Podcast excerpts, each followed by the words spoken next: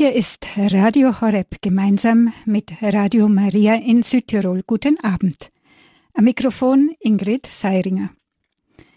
In der Reihe Credo bringt uns nun Palutinerpater Hans Burb auf tiefgründige Weise, wie wir es ja von ihm kennen, das Johannesevangelium näher. Es ist der 23. Teil. Pater Burb ist Exerzitienmeister und Leiter des Exerzitienhauses St. Ulrich im schwäbischen Hochaltingen. Er hat zahlreiche Bücher geschrieben, ist seit vielen Jahren Referent bei Radio Horeb und auch bei KTV und EWTN TV zu sehen. Nur um einiges zu nennen. Grüß Gott, Pater Burb. Grüße Gott, Frau Sedinger. Wir freuen uns und sind gespannt. Bitte, Herr Pater. Ja, liebe Zuhörerinnen und Zuhörer, wir sind ja, wie Sie schon hörten, noch am Johannesevangelium. Eigentlich wohl das tiefgründige Evangelium. Man könnte sagen, dass Johannes eine Tiefensicht eben durch seine Liebe zum Herrn auch bekommen hat. Wir haben letztes Mal mit dem Vers oder mit dem Kapitel 14, Vers 17 aufgehört. Ich versuche gerade noch einmal diese letzten Verse zu wiederholen. Das ist also Johannes Evangelium 14, Vers 15. Wenn ihr mich liebt, werdet ihr meine Gebote halten.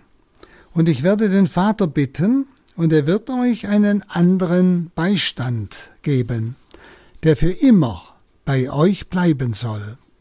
Es ist der Geist der Wahrheit, den die Welt nicht empfangen kann, weil sie ihn nicht sieht und nicht kennt. Ihr aber kennt ihn, weil er bei euch bleibt und in euch sein wird. Bis dahin haben wir die Betrachtung letztes Mal geführt. Und jetzt führen wir fort mit dem Vers 18, Kapitel 14, Vers 18. Versuchen Sie, die Schrift vor sich zu haben, Sie können leichter dann mit betrachten. Da heißt es, ich werde euch nicht als Weisen zurücklassen, sondern ich komme wieder zu euch. Jesus nennt die Apostel und natürlich jetzt auch uns hier Weisen. Und ein Weise ist ein Mensch, der Vater und Mutter durch, sein, durch Tod verloren hat. Also Weise setzt den Tod voraus.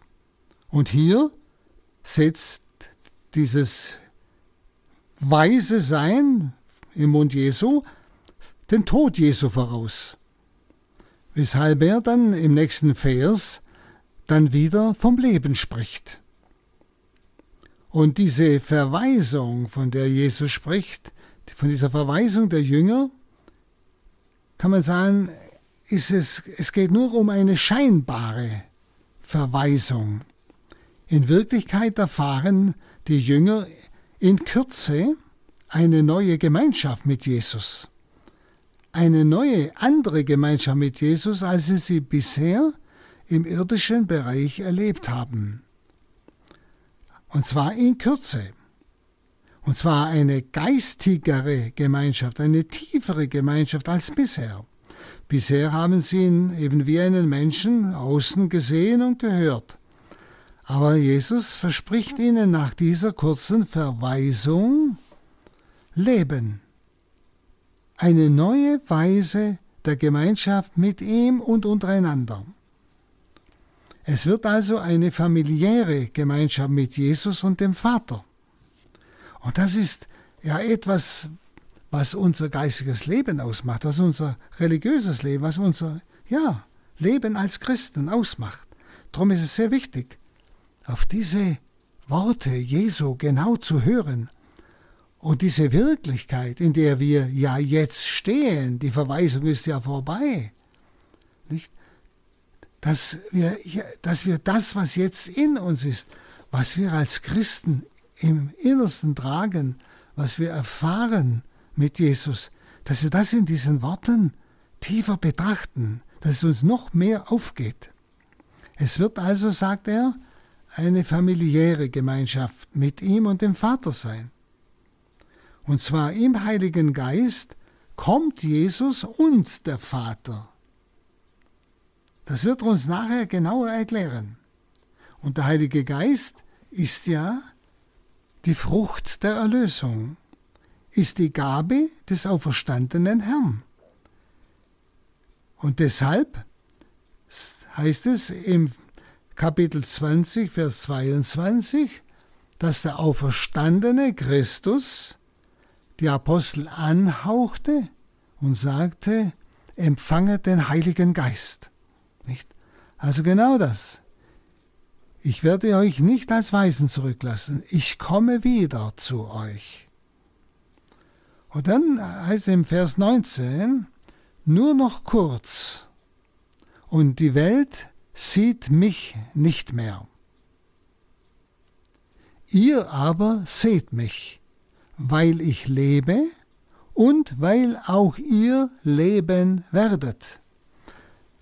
Also ein ganz tiefer Satz. Versuchen wir ihn einmal zu betrachten. Was sagt Jesus? Denn das ist ja das, was wir jetzt als Glaubenserfahrung haben. Nur noch kurz und die Welt sieht mich nicht mehr. Die Welt, das ist die wiedergöttliche Welt. Sie kann Christus nicht mehr erkennen. Es geht jetzt um den Christus nach der Auferstehung. Die sieht ihn nicht mehr. Aber er sagt, ihr aber seht mich, weil ich lebe und weil auch ihr leben werdet. Das ist der Blick also nach dieser Verweisung, nach dieser kurz, kurze Zeit, dann werden sie eine neue Gemeinschaft mit ihm haben. Sie werden auf neue Weise viel vertiefter ihn erkennen und mit ihm in Einheit leben. Aber für die Welt ist jetzt endgültig Schluss. Sie konnten ihn jetzt sehen in seiner menschlichen Gestalt. Da hat auch die Ungläubigen haben ihn gesehen. Aber den Auferstandenen, wozu Gnade gehört, also Glaube, diesen Auferstandenen kann die Welt, die wiedergöttliche Welt, nicht mehr erkennen. Schauen Sie, das ist schon bereits auch eine Erklärung für das, was wir heute ja gang und gäbe erleben. Dass die Welt uns nicht mehr versteht, dass die Welt Gott leugnet, Sie kann gar nicht begreifen, dass wir an Gott glauben. Sie tut das ab, wie wir es ja zurzeit jetzt wieder immer wieder lesen können, auch in, in den Kommunikationsmitteln. Nicht? Äh, ja, das ist so ein alter Zopf, auf Deutsch gesagt. Nicht? Also sie kann nicht verstehen, dass wir sagen, wir sind in Christus verliebt. Die kann das nicht verstehen, dass wir sagen, wir haben eine Erfahrung mit Christus. Das ist dieses viel tiefere ihn sehen, dieses, dass er in mir lebt, in mir, meinem Leben einen Sinn gibt. Das ist ja nicht theoretisch, sondern das erfahre ich in mir, dass ich mitten im Leid noch einen Sinn sehe und eine Freude sogar haben kann über das, was Gott selber durch das mein Leid, das aus Liebe zu ihm angenommen ist, was er dadurch eigentlich in mir bewirkt. Es ist echte, tiefste Erfahrung mit diesem Gott. Aber die Welt, das ist dieses Sehen, verstehen Sie? Und ihr werdet mich sehen. Nicht? Die Welt kann ihn jetzt nicht mehr sehen also nach seiner Auferstehung, diesen erhöhten Herrn in seiner Kirche, in uns, in seinem Wort, in der Eucharistie und so weiter.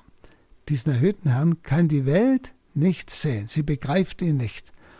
Und schauen Sie, und viele, die Gott vergessen haben und die sich immer noch katholisch nennen, nicht?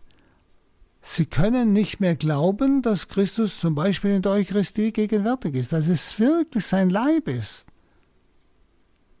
nicht? sein Blut ist, dass er in uns gegenwärtig ist.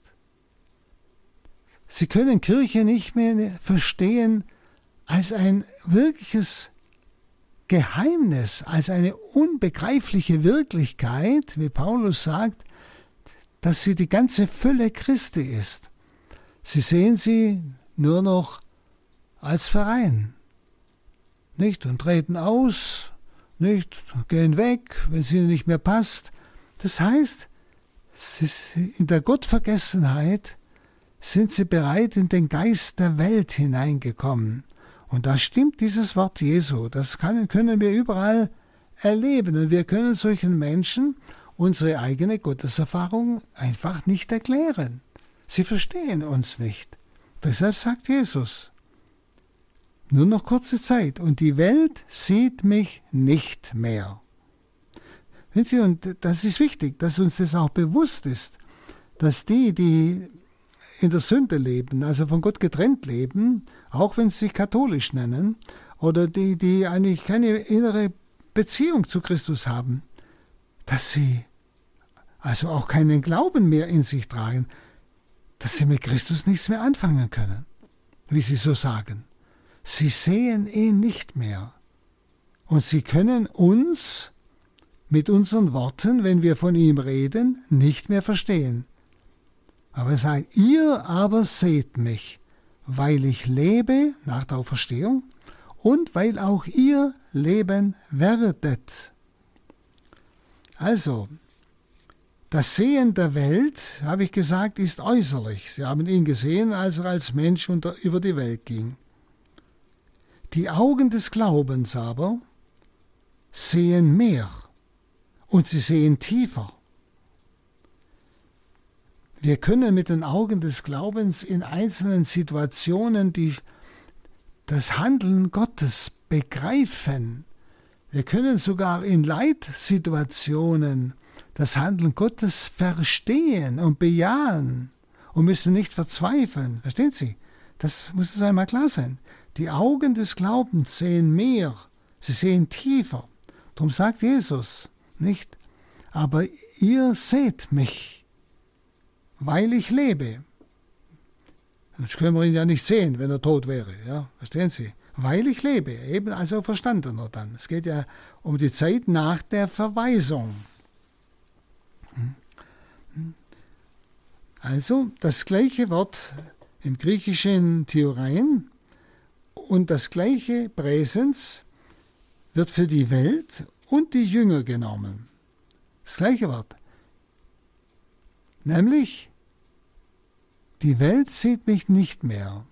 Präsens, Gegenwartsform. Ihr seht mich, Gegenwartsform. Weil ich lebe und weil auch ihr leben werdet. Beides ist also in der Gegenwartsform das Nichtsehen der Welt. Die Welt kann ihn nicht mehr sehen, aber wir sehen ihn. Und es soll den Jüngern dadurch gezeigt werden, dass ihr tieferes Sehen nicht ihre Fähigkeit ist, also menschliche Fähigkeit, sondern dass dieses Sehen, was da gemeint ist, das Jesus sehen, aus der Gemeinschaft mit Jesus geschenkt wird aus der Gemeinschaft mit Jesus. Das heißt, dass ich mit ihm in der Gnade verbunden bin, dass ich mit ihm im Gebet verbunden bin, dass ich mit ihm lebe, dass er für mich das große Du ist. Ja? Aus dieser Gemeinschaft, wo ich teilhabe an seinem göttlichen Leben, ja, wird mir dieses Sehen geschenkt. Nicht? Das, das, das ist der Sinn des, des, des Präsens, also der Gegenwart äh, der Gegenwartsform, wenn es heißt, die Welt sieht mich nicht mehr, ihr aber seht mich. Verstehen Sie, beides ist Gegenwartsform. Also es ist zugleich, es geht um die gleiche Sache. Es geht um Jesus, es geht um die und die Situation. Die Welt sieht Jesus nicht mehr. Sie erkennt ihn nicht in Situationen oder was auch immer geschieht. Ich sehe ihn, wir sehen ihn. Also gleiche Gegenwart. Also in der gleichen Situation erkennt die Welt Christus nicht und wir erkennen ihn. Also vielleicht ganz praktisch in bestimmten Lebenssituationen, ja, wo die Welt verzweifelt, weil sie es nicht versteht. Wir aber sehen ihn und wir können einen Sinn drin finden, weil er der Handelnde ist. Und zwar warum sehen wir ihn? Sagt er noch einmal, weil ich lebe. Und auch ihr leben werdet. Das heißt, nicht, äh, es soll den Jüngern also noch einmal bewusst werden, wir nehmen teil an diesem Leben Jesu, weil ich lebe und ihr werdet leben. Wir haben Teil an seinem Leben, des Auferstandenen, durch die Gnade. Und die Konfrontation mit der ungläubigen Welt, das durchzieht eigentlich die ganze Rede hier im Abendmahlsaal Jesu. Im Vers 17, das wir letztes Mal betrachtet haben, nicht, äh, da heißt es, der Geist der Wahrheit, wiederum, den die Welt nicht empfangen kann, weil sie ihn nicht sieht und nicht kennt. Nicht? Ihr aber kennt ihn, weil er bei euch bleibt und in euch sein wird. Nicht? Also wir sind also durch die Glaubenserfahrung von der ungläubigen Welt geschieden. Durch die Glaubenserfahrung können wir ihn sehen, sein Wirken in der Welt, die Welt zu gleicher Zeit, in der gleichen Situation, sieht nur schwarz, nichts, Sinnlosigkeit vielleicht. Also das Sehen der Jünger gründet im Besitz des Lebens. Nicht? Weil ich lebe und ihr werdet leben. Also diese Parallele im Kapitel 17, da heißt es, ihr kennt den Geist der Wahrheit, weil er bei euch bleibt, Gegenwart, und in euch sein wird. Das ist eine Parallele zu diesem Satz hier, weil ich lebe und ihr leben werdet. Merkt ihr? Gegenwart und Zukunft. Ihr kennt den Geist der Wahrheit, weil er bei euch bleibt und in euch sein wird. Das heißt, er wird in euch sein, das ist der Blick auf die Zeit nach der Verweisung, also nach der Auferstehung. Ja? Deshalb Futur. Und zu sehen, äh, sie, also Jesus, die Jünger sehen Jesus, weil er lebt. Das ist die Voraussetzung, damit wir ihn sehen können. Und sie leben werden. Dieses Leben ist, sagt er, in der Zukunft, also nach seiner Auferstehung, nach der Erlösung, bekommen sie Teil an seinem göttlichen Leben. Eben durch die Erlösung in Jesus Christus. Ja? Weil er lebt und sie leben werden. Das heißt, weil sie das gleiche Leben haben, das sie erfahren, eben in diesem gleichen Leben Jesus Christus. Also beide Male, nicht im Vers 17, wie auch hier äh, im Vers 19, nicht, haben wir die Gegenwart, Gegenwartsform und Zukunft. Nicht? Der Geist bleibt in euch und der wird in euch sein. Ich lebe und ihr werdet leben. Also Jesus kann nur in der Gegenwart sprechen. Er ist immer in der Gegenwart. Denn er hat das Leben vom Vater in sich. Das ist Gegenwart. Auch als er im Abendmahlsaal ist, auch wo die Jünger noch nicht leben werden, noch nicht am Leben teilhaben, weil sie noch nicht erlöst sind. Also Jesus kann in der Gegenwart sprechen, er hat das Leben des Vaters in sich. Die Jünger empfangen es erst vom verherrlichten Herrn, vom auferstandenen Herrn, wenn sie ihn wiedersehen nach seiner Auferstehung, wenn sie ihn wiedersehen. Wenn sie also sein Leben haben werden, dann werden sie ihn auch sehen können. Das ist unser Sehen, das ist Glaube, wissen Sie. Das ist das, was wir unter Glaube verstehen. Wir nehmen teil am göttlichen Leben Jesu. Wir erfahren ihn in dieser Teilhabe in uns, in unserem Leben, in unseren tiefsten Tiefen. Das ist keine Einbildung, das ist eine Erfahrung. Und wir können ihn wirklich in diesem Sinne in all seinen Handlungsweisen sehen. Und äh, im Kapitel 20, Johannes 20 und Vers 20, also nach seiner Auferstehung, da heißt es ja, nicht? Sie freuten sich, als sie den Herrn sahen. Da kommt dieses Sehen. Sie werdet sehen. Und es ist der auferstandene Herr. Es ist der verklärte Herr. Es ist nicht mehr der irdische Jesus. Also mit dem Futur ist auch die Fortdauer dieses Lebens in der Gemeinschaft mit Jesus angedauert. Also auch für uns gilt das. Ihr werdet sehen, und wir gehören jetzt zu denen, die ihn sehen im Glauben, in der Teilhabe an seinem Leben. Und jetzt schauen wir auf den äh, Vers 20. An jenem Tage werdet ihr erkennen, ich bin in meinem Vater, ihr seid in mir und ich bin in euch. An jenem Tag, gemeint ist der Ostertag, nach der Verweisung, nach der kurzen Zeit. An jenem Tag werdet ihr erkennen, das ist der Ostertag. Deshalb sagt er, hat er vorher gesagt, nur noch kurz. Nicht? Und die Welt sieht mich nicht mehr, aber ihr seht mich, ihr werdet mich sehen. An jenem Tag, Ostern, da beginnt jenes wahre Erkennen. Und dieses griechische Wort Gnoseste, Erkennen, ist ein inneres Erkennen, ganz tiefes Erkennen. Dieses Erkennen erinnert an das Gespräch Jesu mit Philippus. Das ist im Vers 14, äh, im Kapitel 14, Vers 7 bis 9. Wenn ihr mich erkannt habt, werdet ihr auch meinen Vater erkennen. Schon jetzt kennt ihr ihn und habt ihn gesehen. Also, also das ist dieses Erkennen, das Jesus dort schon anspricht. Wenn ihr mich erkannt habt, werdet ihr auch meinen Vater erkennen. Werdet. Also in der Zukunft. Das heißt, an diesem Tag, an Ostern, ab da, aufgrund der Erlösung, aufgrund der Sendung des Geistes, der uns am Leben Jesu teilnehmen lässt, erkennen wir ihn. Und dann sagt es steigernd, schon jetzt erkennt ihr ihn.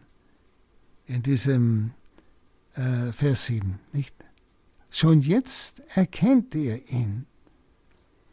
Also und an unserer Stelle, Vers 20, ist es eine Verheißung. An jenem Tag werdet ihr erkennen, dass ich im Vater bin. Also im Glauben sollen dies die Jünger schon in der Gegenwart des irdischen Jesus begreifen.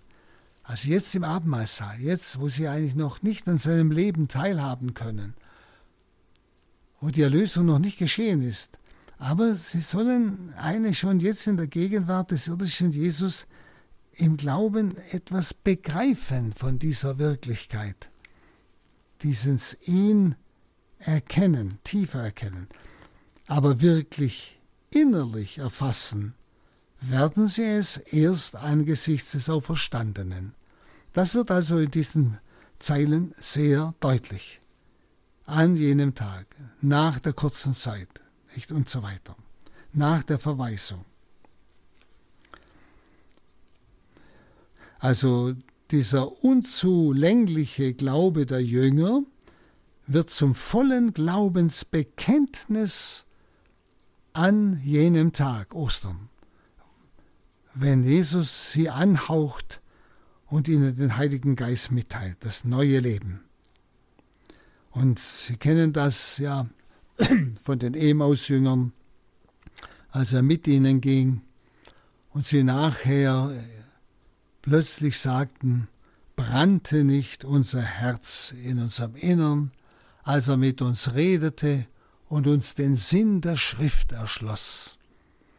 Denn sie, dieses brennende Herz, dieses Spüren, da ist etwas Neues, das ist das Teilnehmen am Leben Jesu. Und sie erkennen plötzlich, sie können plötzlich verstehen, was er sagt. Das ist ihn erkennen. Also was der Inhalt der Erkenntnis ist, von der Jesus hier spricht, zeigt sich in dem Satz, ich bin in meinem Vater, und es weist hin auf den Vers 12, den wir letztes Mal betrachtet haben. Ich sage euch, wer an mich glaubt, wird die Werke, die ich vollbringe, auch vollbringen und er wird noch Größeres vollbringen, denn ich gehe zum Vater. Nicht? Und hier sagt er, nicht? Ich bin in meinem Vater. Dort ich gehe zum Vater. Und dann spricht er von dem Tag nach der Auferstehung. Also, da sagt er, ich bin in meinem Vater. Ihr seid in mir. Ich bin in euch. Das ist die große Realität unseres Glaubens, liebe Brüder und Schwestern. Nicht? Und so ist Jesus jetzt mit dem Vater in der Herrlichkeit. Nicht? Er ist im Vater. Wir sind in ihm. Also sind wir in Jesus auch im Vater. Und er ist in uns. Wenn Sie, das sind so einzelne, einfache Sätze, wo Sie spüren, da versagen alle Worte. Es ist wichtig, diese Worte zu wiederholen, denn sie sind Geist und Leben. Sie können in mir die Erkenntnis dieser Worte immer mehr bewirken, eben durch den Geist und das Leben, das im Wort ist. Denn ihr werdet leben, und ich lebe. Das heißt, wir nehmen teil an diesem Leben, wenn wir das Wort nicht bloß betrachten, vielleicht einfach beten, wiederholen. Ich bin in meinem Vater. Ihr seid in mir und ich bin in euch. Das ist wie ein Stoßgebet. Etwas für uns vom menschlichen Horizont her kaum zu begreifen, nicht zu begreifen. Aber wir wissen es, es ist Wahrheit. Nicht? Das ist Teilnehmen an seinem Leben. Das ist ihn sehen. Das ist ihn erkennen. Nicht? Und im zweiten Teil des Satzes nicht, benutzt äh, er die gleiche Formel für die Gemeinschaft Jesu mit uns wie seine Gemeinschaft mit dem Vater. Ja? Ich bin in meinem Vater, ihr seid in mir. Ja? So wie er im Vater ist, sind wir in ihm. Ja? Und das deutet an, dass die Jünger nicht nur mit Jesus, sondern durch Jesus mit dem Vater engstens verbunden werden. Und das bewirkt der Heilige Geist, die Frucht der Erlösung. Und die Jünger haben also an der Lebensgemeinschaft Jesu mit dem Vater teil. Wenn Sie das, deshalb werden Sie merken, wenn Sie einen geistigen Weg gehen, konsequent, ganz treu, mit Jesus in Einheit, werden Sie immer mehr durch Jesus zum Vater finden und zur heiligsten Dreifaltigkeit. Dass wir nicht nur Gemeinschaft mit Jesus haben, sondern Jesus führt uns zum Vater. Niemand kommt zum Vater außer durch mich. Deshalb geht es immer zuerst über Jesus und durch Jesus zum Vater. Aber er bewirkt das, dass wir plötzlich eine Beziehung zum Vater in uns spüren, eine Sehnsucht nach dem Vater. Ja, dass wir in der Gemeinschaft mit der Dreifaltigkeit leben wollen. Und plötzlich gleichsam nicht mehr nur Jesus ansprechen, sondern so wie einst Franz Xaver, o allerheiligste Dreifaltigkeit. Das war sein dauerndes Stoßgebet, wenn er unterwegs war. O Sanctissima Trinitas, so allerheiligste Dreifaltigkeit. Nicht? Das gründet hier in diesem Wort. Dann der Vers 21. Wer meine Gebote hat und sie hält, der ist es, der mich liebt. Wer mich aber liebt, wird von meinem Vater geliebt werden, und auch ich werde ihn lieben und mich ihm offenbaren. Ein, wieder, da merken Sie, ein Satz wie der andere, das ist fast unbegreiflich. man kann diese Sätze einfach nicht so runterlesen. Das geht nicht. Dann verstehe ich gar nichts. Also, Vers 21. Diese Gemeinschaft also mit dem Jesus und dem Vater gründet sich auf die Liebe, und zwar die Agape.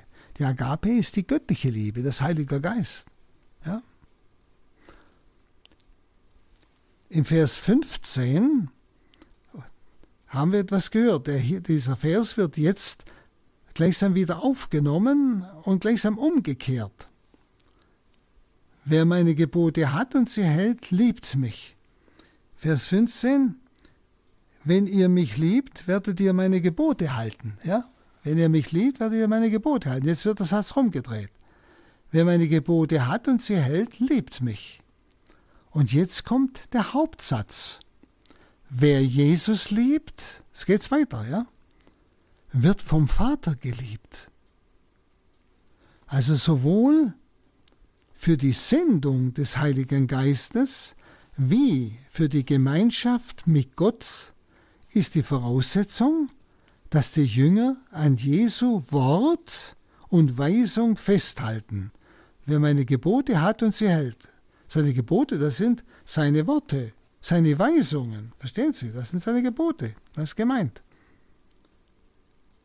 Also, für die Sendung des Geistes, damit wir ihn empfangen können, wie auch für die Gemeinschaft mit Gott dem Vater, ist die Voraussetzung, dass die Jünger an Jesu Wort und Weisung festhalten. Wenn Sie an die kleine Theresia denken, eine Kirchenlehrerin, oder auch die heilige Elisabeth, nicht? Die haben dieses Wort Gottes, also die Gebote Gottes, sein Wort, wörtlich genommen. Also wörtlich genommen heißt, sie haben es so genommen, wie es da steht, und sie haben es auf sich angewandt. Und sie haben sich von diesem Gotteswort ansprechen lassen. Sie haben sich von diesem Wort Jesu, das Geist und Leben ist, eine Antwort geben lassen auf ihre momentane Situation auf vielleicht eine Dunkelheit, die sie nicht verstanden haben. Aber sie nahmen es ganz wörtlich. Sie haben da gar nicht drum exegetisiert. Ja? Und sie haben immer Antwort bekommen. In diesem Wort Gottes. Schauen Sie, das ist etwas ganz Tiefes. Ja? Das ist das, was Jesus sagt. Wenn wir an diesem Wort und den Weisungen Jesu festhalten, werden wir Gemeinschaft mit dem Vater haben. Ja? Und der Geist Gottes führt uns immer tiefer über dieses Wort, über diese Gebote, wie Jesus es nennt, diese Worte Jesu, tiefer ins Geheimnis der heiligsten Dreifaltigkeit, in das göttliche Geheimnis und damit auch in so viele Geheimnisse dieser Welt, Vorkommnisse, Situationen, wo wir durchschauen. Was will Gott uns sagen damit? Ja? Also der Jünger soll den Glauben an Jesus in der Treue zu seinem Wort leben. Der Glaube an Jesus in der Treue zu seinem Wort leben und in Liebe auf die angebotene Gemeinschaft mit dem Vater antworten, so wird er auch vom Vater geliebt. Und zum selben Ziel gelangen wie Jesus, zur Verherrlichung beim Vater. Also der Jünger soll den Glauben an Jesus, das ist wichtig, in der Treue zu seinem Wort leben und in Liebe auf die angebotene Gemeinschaft mit Gott antworten. So wird er auch vom Vater geliebt werden und zum selben Ziel gelangen wie Jesus. Und danach versichert Jesus, dass auch er ihn lieben wird und sich ihm offenbaren wird. Schauen Sie, das ist eine ganz wichtige Aussage. Die Liebe ist das Organ, mit dem ich ein Du erkenne. Nicht? Und deshalb, wer das Wort Gottes, was Gott Jesu festhält, ja, es ernst nimmt, nicht? der ist es, der ihn liebt. Und wer ihn liebt, den wird er auch lieben und sich ihm offenbaren. Also er lässt ihn immer tiefer in sein inneres Geheimnis schauen. Und das sind das, was wir Gotteserfahrung nennen. Dass wir immer tiefer in diesem Gott sind, dass wir eigentlich gar nicht mehr von diesem Gott ablassen können.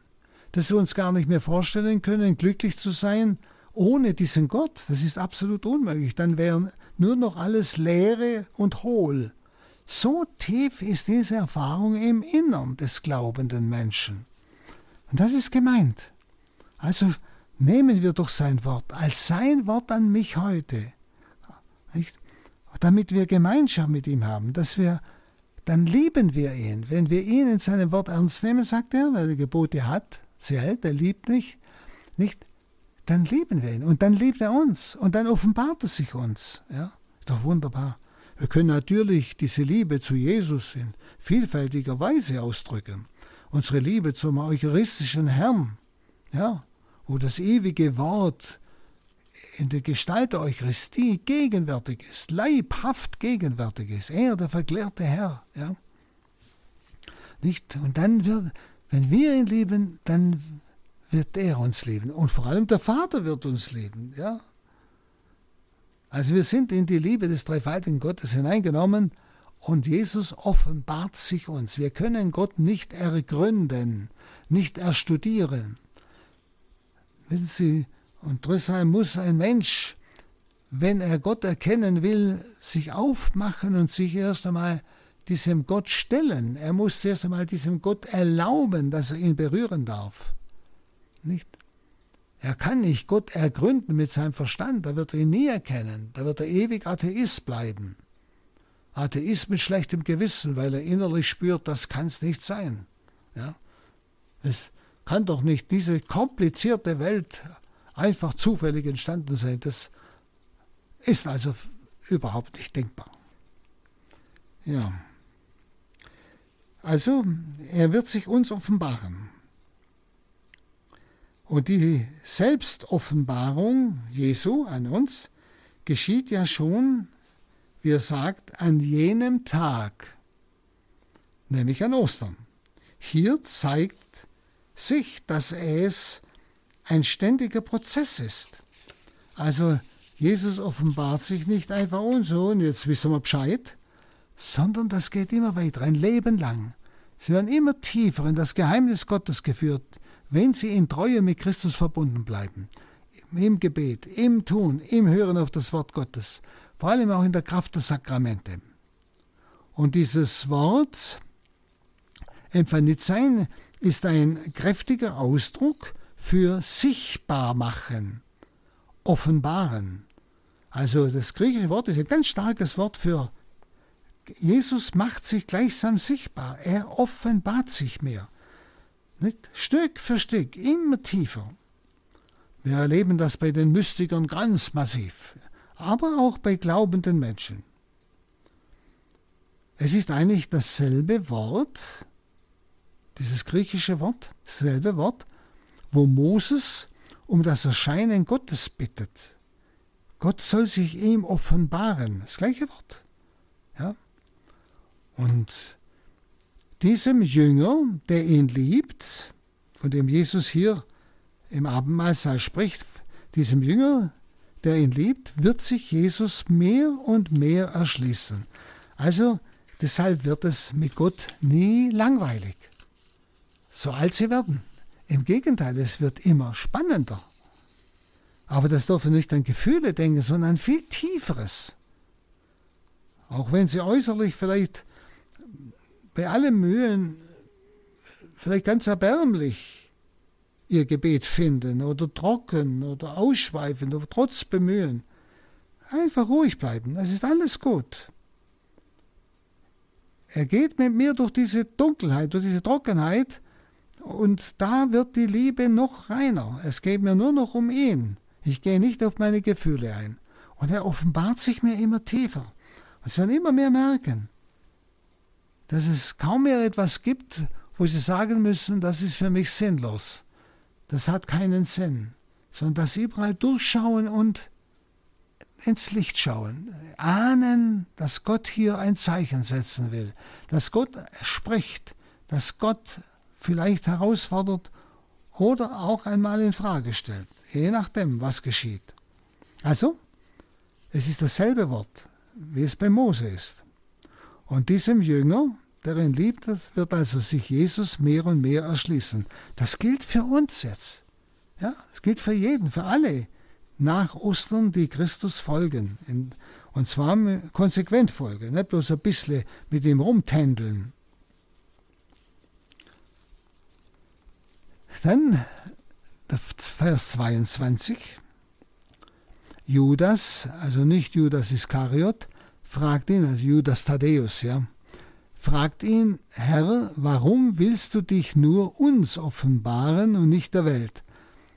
Also er ist an dem Wort, er, er wird sich uns offenbaren, also hängen geblieben.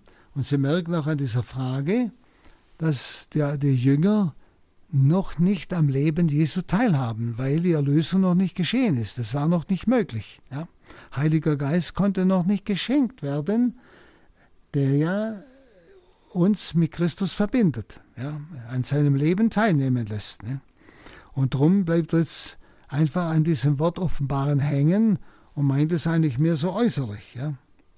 Also die Frage des Judas knüpft eben an dieses Wort an von der Offenbarung und zeigt aber auch den Abstand zur Welt. Nicht, warum willst du dich nicht der Welt offenbaren? Jesus meint eben die innere Liebe. Judas, Thaddäus meint die äußere Manifestation vor der Welt. Also Jesus sollte sich der Welt beweisen als Sohn Gottes, also manifestieren, er sollte durch Zeichen und so weiter. Das meinte Judas Thaddäus bei dieser Frage. Warum äußerst du dich nicht dieser Welt? Aber Jesus meint die innere Liebe, Heiliger Geist, der uns dieses innere Jesus lieben ermöglicht. Also der Jünger wundert sich, warum die Welt von Jesus Selbstoffenbarung ausgeschlossen ist. Und Jesus nimmt die Frage des Judas Thaddäus dazu her, noch deutlicher von der Liebe des Vaters, der sich den Jüngern erschließt, und vom Kommen Jesu und des Vaters zu sprechen. Also Jesus benutzt jetzt diese Frage des Judas Thaddäus. Und es heißt in 23, Jesus antwortete ihm, wenn jemand mich liebt, wird er an meinem Wort festhalten. Das ist wieder, wer meine Gebote hat und sie wählt, dann ist es, der mich liebt. Also, sagt Jesus, wenn jemand mich liebt, wird er an meinem Wort festhalten. Das merken Sie. Gebot ist gemeint sein Wort, ja, mit seinem Wort festhalten. Und jetzt geht er weiter. Jetzt, mein Vater wird ihn lieben, hat er vorher schon gesagt. Aber jetzt kommt der nächste Satz. Und wir werden zu ihm kommen und bei ihm wohnen. Also jetzt erklärt es noch mehr. Nicht? Was er vorher gesagt hat, ich im Vater, ich in euch und ihr in mir. Ja? Jetzt kommt es noch genauer. Na, also beide, der Vater und Christus, werden zu einem solchen Jünger kommen und sie werden bei ihm wohnen, einwohnen. Da ist natürlich sofort die Frage, bin ich überhaupt zu Hause? Verstehen Sie? Bin ich nicht mehr draußen als dort, wo Gott bei mir wohnen will? Also es geht jetzt gleichsam weiter als vorher im Vers 21. Wer meine Gebote hat und sie hält, der ist es, der mich liebt. Ja? Wer mich liebt, wird von meinem Vater geliebt werden und auch ich werde ihn lieben und mich ihm offenbaren. Aber es geht weiter. Ja, es geht weiter. Damit ist das Kommen Jesu also auf einen Höhepunkt gelangt. Der Jünger, der mit Jesus lebt, wird nach dieser Zeit also, eben nach Ostern, wird in die Lebensgemeinschaft Gottes einbezogen und in die Liebesgemeinschaft Gottes eingezogen. Gottes, also des dreifaltigen Gottes. Ja? Es ist Erfüllung der Verheißungen des Alten Testamentes vom Wohnen Gottes bei seinem Volk in der Endzeit. Sie können sich vielleicht an solche Worte der Propheten erinnern. Nicht?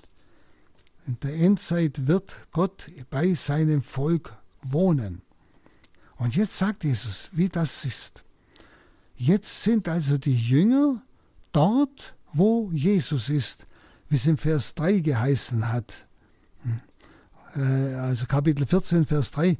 Wenn ich gegangen bin, also gegangen bin, kurze Zeit, die Weisenzeit und dann wieder und habe einen Platz für euch bereitet, komme ich wieder, werde euch zu mir holen, damit ihr dort seid, wo ich bin. Ja? Das war im Vers 3. Allerdings wird das offenbare Schauen der Herrlichkeit erst in der himmlischen Welt sein, das offenbare Schauen in der himmlischen Welt sein, wohin Jesus uns ja vorausging. Aber dort wird der Vater, den der Jesus dienend folgte, er wird ihn ehren, wie wir es im Kapitel 12, Vers 26 schon hörten. Und jetzt Vers 24. Wer mich liebt, wer mich nicht liebt, hält an meinem Wort nicht fest, also tut seine Gebote nicht, hält an meinem Wort nicht fest. Und das Wort, das ihr hört, stammt nicht von mir, sondern es stammt vom Vater, der mich gesandt hat.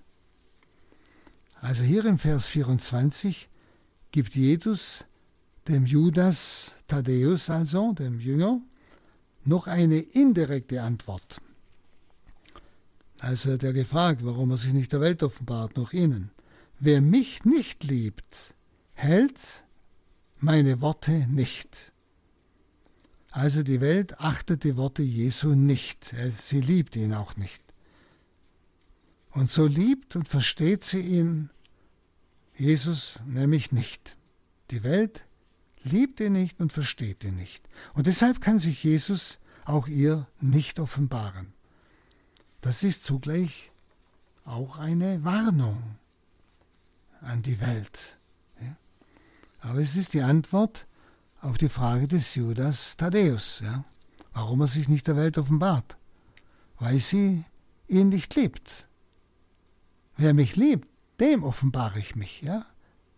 Wer mich nicht liebt, das ist die Welt. Hält auch an seinem Wort nicht fest. Und das Wort ist vom Vater. Und nun schauen wir auf den Vers 25. Das habe ich zu euch gesagt, während ich noch bei euch bin. Also die Redewendung, das habe ich zu euch gesprochen, kehrt noch einige Mal wieder. Das gleiche Wort, das habe ich zu euch gesprochen, nämlich im Kapitel 15, Vers 11, dann im Kapitel 16, Vers 1 und im Vers 4 und im Vers 6 und im Vers 25 und im Vers 33. Also sehr, sehr auffallend. Ja? Jesus sagt immer wieder, das habe ich zu euch gesprochen. Diese Redewendung bedeutet den Abschluss der internen Jüngerunterweisung. Nicht? So wie er im Kapitel 12, Vers 36b die öffentliche Verkündigung vor der Welt abgeschlossen hat. Dort hat er genauso den Satz gesagt, dass er jetzt zur Welt nicht mehr spricht. Ja? Im Kapitel 12, Vers 36. Nicht? Dort hat er das Sprechen zur Welt, also zu allen, auch zu denen, die ihm nicht folgen, hat er beendet. Jetzt spricht er nur noch zu seinen Jüngern. Und jetzt beginnt er auch da ans Ende zu kommen, nicht? Also an den Abschluss dieser sogenannten internen Jüngerunterweisung. Und Jesus macht nun aufmerksam auf die Bedeutung seiner Worte, die er auf Erden gesprochen hat. Bedeutung seiner Worte, die er auf Erden gesprochen hat, auch wenn es die Jünger noch nicht ganz verstehen konnten, weil ihnen einfach das neue Leben fehlte, ja, der Heilige Geist, weil die Erlösung noch nicht geschehen ist. Also seine Worte gehen nicht über seinen Tod hinaus. Das heißt, nach seinem Tod gibt es keine neuen Jesu-Worte im Sinn von neuer Offenbarung, sondern die Offenbarung geschieht durch die Worte, die Jesus während seines Erdenlebens gesprochen hat. Deshalb denken Sie doch mal dran. Wenn wir seine Worte lesen, an seinem Wort festhalten, wird es sich uns offenbaren. Durch diese Worte, die er damals gesprochen hat, führt er jeden Einzelnen so, wie er Christus folgt und auf sein Wort hört, immer tiefer in das Geheimnis Gottes hinein. Ja? Also, wichtig, seine Worte gehen nicht über seinen Tod hinaus. Die Offenbarung Jesu in der Zeit seines irdischen Lebens sind unersetzlich und unüberholbar. Sie können nicht durch neue Gottesoffenbarungen überholt werden. Wenn Sie an verschiedene private Erscheinungen Jesu oder Mariens denken, erfahren Sie dort keine neue göttliche Offenbarung, sondern Sie werden nur darauf hingewiesen, das Wort Gottes ernst zu nehmen, das Wort Gottes zu leben. Ja? Es wird dort das Wort Gottes bestätigt, aber es kommt kein Neues hinzu, was vollkommen neue Offenbarungen bringt wird. Es ist das Wort des irdischen Jesus ist unüberholbar. Das will das sagen. Ja? das habe ich zu euch gesprochen. Und jetzt ist Schluss, könnte man sagen. Die Jünger sollen also seine Worte, an die der Heilige Geist sie dann erinnern wird, bezeugen, wie er dann im nächsten Vers sagt. Seine Worte haben ihre Grenze an der Fassungskraft der Jünger. Die Worte Jesu bleiben den Jüngern rätselhaft. Also gerade auch im Kapitel 16, dann Vers 25, wird es noch einmal sehr bewusst, dass sie, dass der tiefere Sinn der Worte Jesu ihnen verschlossen bleibt. Und dass es Sache des Heiligen Geistes dann ist, wenn er gesendet wird nach der Auferstehung, dass er sie in die Tiefe und Verständnis dieser Worte einführt. Und nun 26. Der Beistand aber, der Heilige Geist, den der Vater in meinem Namen senden wird, der wird euch alles lehren und euch an alles erinnern, was ich euch gesagt habe. Also erst der Paraklet, der Heilige Geist, wird die Jünger alles lehren, was Jesus gesagt hat. Lehren. Hier gründet das Lehramt der Kirche. Denn er gibt diesen Heiligen Geist den Jüngern. Geht und verkündet das Evangelium. Ja? Ihnen gibt er den Auftrag. Also, er wird alles lehren. Der zweite Parakletenspruch ist ein Gegenbild zur jetzigen Situation, in der die Jünger nur eigentlich ein mangelhaftes Verständnis haben also die jetzige Situation ist die Abendmahlsituation, eben wo sie Jesus noch nicht verstehen. Sie hören die Worte, sie nehmen sie wahr. Wir haben sie an, an der Frage des Judas Thaddäus gespürt. Sie bleiben an äußeren Worten hängen. Sie durchdringen noch nicht das Wort in seiner Tiefe. Nicht? Und Jesus konnte in der Kürze der Zeit nicht alles in voller Begreiflichkeit sagen. Also er überlässt die weitere Belehrung dem Parakleten. Ja, aber wir werden es noch hören. Der nimmt aber, bringt nichts Neues. So er nimmt von dem Meinigen und wird es euch erklären. Also er überlässt die weitere Belehrung, heißt es, dem Parakleten. Und der Paraklet wird der Kirche geschenkt. Und der Paraklet setzt die Offenbarung Jesu fort. Aber nicht mit neuen Lehren, sondern durch Vertiefung dessen, was Jesus gelehrt hat. Und das ist der Sinn des Lehramtes der Kirche. Darum sagt Jesus zu Petrus und den Aposteln, wer euch hört, hört mich. Wer euch verachtet, verachtet mich. Der verachtet den, der mich gesandt hat. Wer euch hört, hört mich.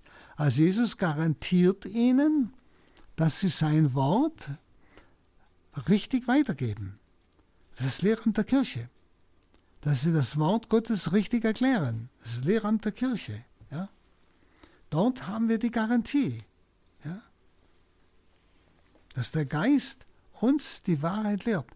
Dass er die Worte Jesu nimmt und sie gleichsam uns immer tiefer in das Geheimnis der Worte hineinführt.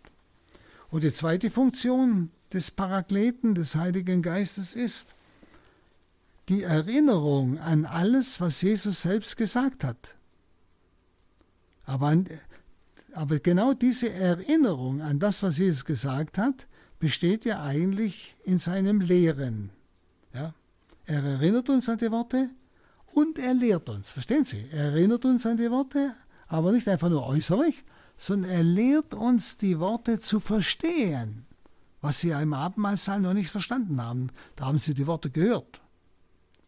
Der, Jünger, der, der, der Heilige Geist erinnert sie an die Worte und lehrt sie. Das heißt, er führt tiefer in diese Worte, an die er sie erinnert, hinein. Das ist gemeint. Also dieser Heilige Geist, dieser Paraklet, nicht? Er wird das vollbringen.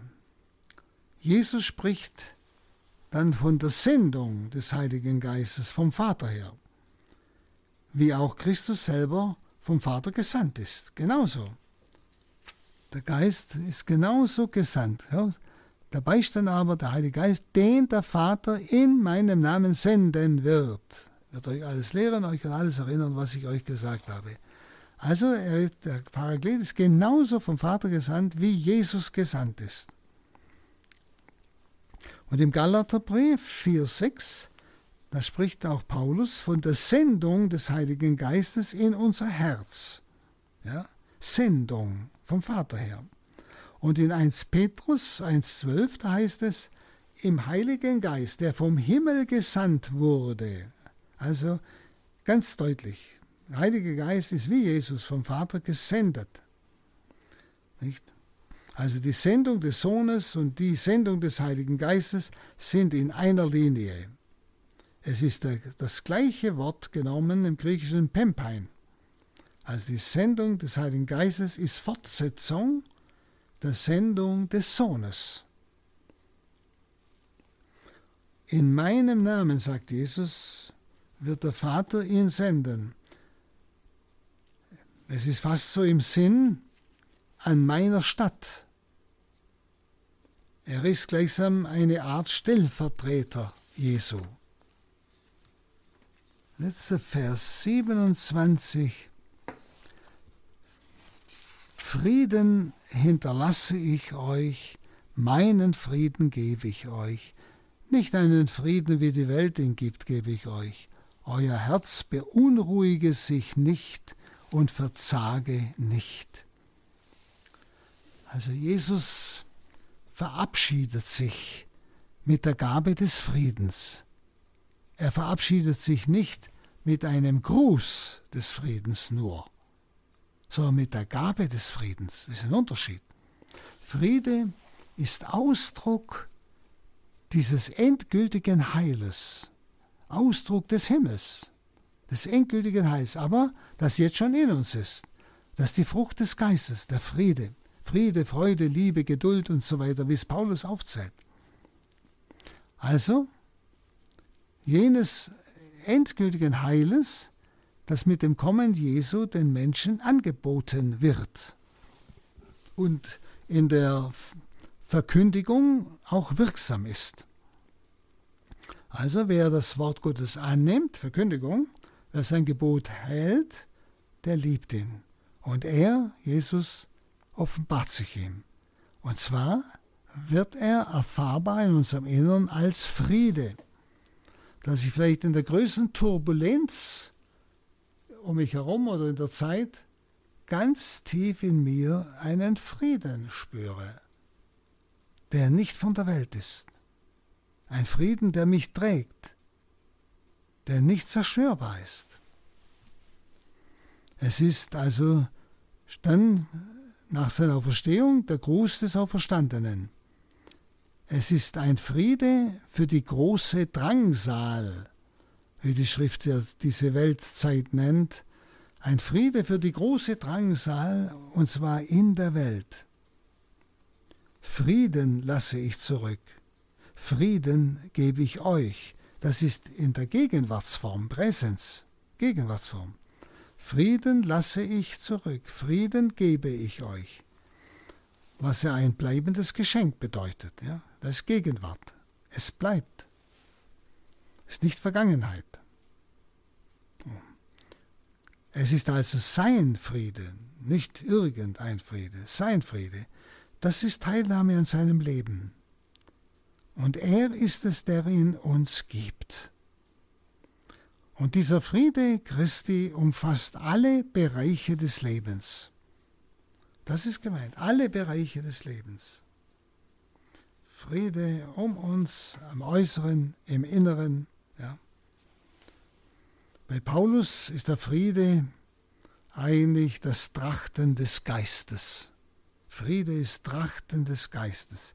Römerbrief 8,6. Oder im Galaterbrief 5,22 ist Friede die Frucht des Geistes. Und zusammen mit der Gerechtigkeit und mit der Freude ist der Friede, kann man sagen, die Manifestation des Reiches Gottes, wie es Paulus im Römerbrief 14, 17 andeutet. Ja, das Reich Gottes ist erkenntlich an der Gerechtigkeit, Freude und Friede. Und für Johannes ist Friede, also hier im Johannesevangelium, ein Spezifikum der Zeit des Geistes. Ein Spezifikum unserer Zeit. Es ist alles die Zeit des Geistes. Seit der Erlösung bis zur Wiederkunft des Herrn ist die Zeit des Geistes. Und Johannes, der Apostel, sieht in, in diesem Geschenk des Geistes, diesem Frieden, ein Spezifikum, woran man die Zeit des Geistes erkennt. Also woran man Menschen erkennt, die in diesem, in diesem Leben mit Christus sind. Solcher Friede gibt die Welt nicht, sagt er. Also die Mahnung, euer Herz verwirre sich nicht und verzage nicht, greift er auf den ersten Vers eigentlich zurück. Das sagt er im Kapitel 14, im ersten Vers, euer Herz lasse sich nicht verwirren. Ja? Und nach allem, was Jesus jetzt über die Gemeinschaft der Jünger mit Jesus und mit dem Vater gesagt hat, wiederholt er, und zwar verstärkt, durch die Aufmunterung, nicht zu verzagen. Ja, er wiederholt es, nicht zu verzagen. Also Aufmunterung, nicht zu verzagen. Und das griechische Wort verzagen ist Dailian. Das gehört zu dem Wortfeld von Phobos, Furcht. Also wir sollen in der Gegenwart Christi alle Furcht überwinden. Diese Gemeinschaft Christi und des Vaters in uns lässt keinen Raum für Furcht. Das also ist eine unheimliche Zusage. Und das ist nicht etwas, was wir machen müssen, sondern was wir erfahren, was wir erfahren. Wenn wir mit Christus leben, wenn wir an seinem Leben teilhaben, wenn wir wirklich nicht bloß ein bisschen herumfummeln mit Christus, sondern ernsthaft Tag für Tag mit ihm leben, das Wort hören, mit Freuden seinen Willen tun, aus der Liebe zu ihm leben, in den verschiedensten Möglichkeiten, nicht, dann werden wir keinen Grund zur Verzeichnen haben. Wir werden diesen Frieden in uns tragen, als Zeichen, der, als Kennzeichen, der Geist ist gegenwärtig. Er führt uns. Liebe Zuhörer, wir wollen dann das nächste Mal einfach bei diesen Versen weitermachen. Sie spüren, das kann man nicht einfach so schnell überlesen. Man muss Satz für Satz vertiefen, auf der Zunge vergehen lassen, denn jeder Satz ist eine unwahrscheinliche Aussage. Das war bei Radio Horeb und Radio Maria in Südtirol die Sendung Credo. Palutinerpater Hans Burb aus Hochaltingen legte uns einen weiteren Abschnitt des Johannesevangeliums aus. Wenn Sie diese Sendung noch einmal hören möchten, können Sie sie bei unserem CD-Dienst bestellen unter der Nummer 083 28 921 120. Ich wiederhole die Nummer 08328 921 120 oder über Podcast herunterladen. Herr Pater, wenn Sie uns jetzt bitte noch den Segen spenden. So segne euch und schenke euch wirklich die Fülle des Geistes, der euch hineinführt in diese wunderbaren Worte Jesu. Der allmächtige Gott, der Vater und der Sohn und der Heilige Geist. Amen. Amen. Dankeschön. Bitteschön.